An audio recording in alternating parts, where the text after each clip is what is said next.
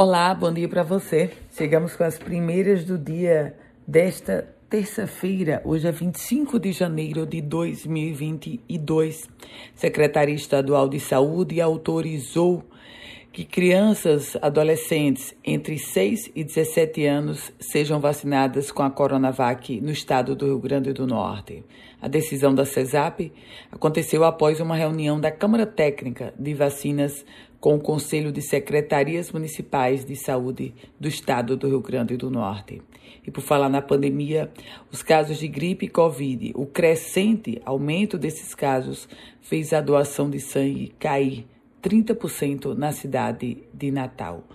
Mudando de assunto, falando sobre condenação judicial, o ex-desembargador do Tribunal de Justiça do Rio Grande do Norte, Rafael Godeiro Sobrinho, foi condenado pela Justiça Federal Potiguar a uma pena de quatro anos e oito meses. O crime, ele omitiu valores nas declarações de imposto de renda, um dinheiro proveniente de um esquema conhecido como rachadinha com um assessor do então desembargador. Decreto suspendendo exigência de passaporte vacinal e as festas públicas e privadas, onde em Natal. Esse decreto está sendo publicado na edição desta terça-feira, assinado pelo prefeito Álvaro Dias, e ele suspende a exigência do passaporte vacinal. Por outro lado, também suspende todas as festas públicas e privadas na capital potiguar. Por falar nisso, representantes da FEComércio e da CDL Natal participaram de uma audiência com o secretário-chefe da Casa Civil, Raimundo Alves.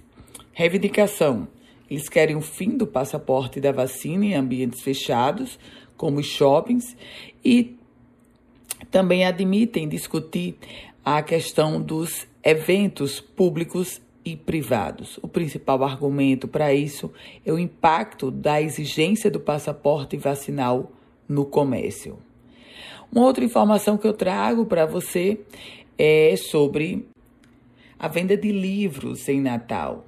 Cresceu 4,9%. Esse é resultado da mais recente pesquisa sobre livros. Cresceu 4,9% no período de Natal faturamento aumentou 14%. Uma última informação: um peixe-boi marinho encalhou na praia de Sagi, no município de Bahia Formosa. O animal foi resgatado pela equipe do projeto Cetáceos da Costa Branca, projeto desenvolvido junto com a UERN, a Universidade Estadual do Rio Grande do Norte.